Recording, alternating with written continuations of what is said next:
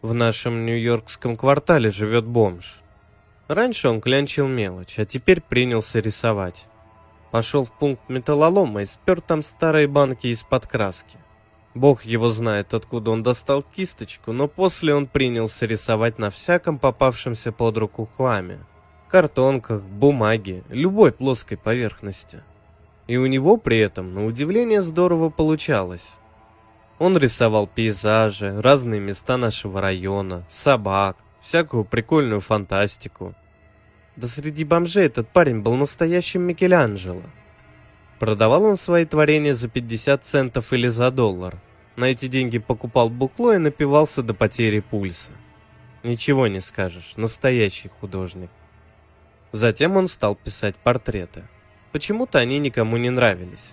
Я как-то раз говорил об этом с соседкой, и ей от этого разговора было совсем не по себе. Она заказала у него портрет, и, как она утверждала, он совсем не был на нее похож, вызвал у нее омерзение. Я попросил показать портрет. Он был изумителен, невероятно правдоподобен. Когда я сказал это вслух, она влепила мне за трещину и велела проваливать из ее дома. Больше она со мной не разговаривала.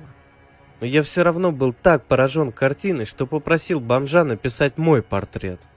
Он сказал, что это обойдется в два бакса.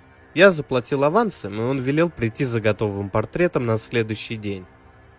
И вот я пришел в то место, где он обычно ошивался, дрожа от нетерпения. Но бомжа там не было.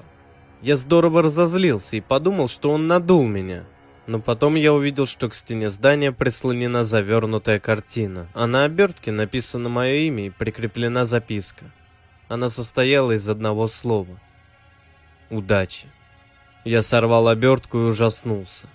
Мое лицо было изуродовано, исковеркано, болезненно искажено так, что сразу заболели глаза. На портрете я был совершенно точно изображен при смерти, если уже не мертвым. Мое тело пожирали вороны и черви. Я не услышал, как сзади подошел один из соседей и сказал. «О, классный портрет. Надо будет и себе такой заказать».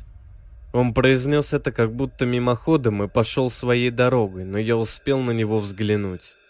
Его тело было деформированным и уродливым. Он шел какой-то искривленной походкой, а за ним шлейфом тянулись черви и вороны. Я огляделся. Все, что меня окружало, и люди, и дома, и предметы, все выглядело так, как на картине. От того, что я вижу, у меня постоянно болят и слезятся глаза. Все безобразно и омерзительно.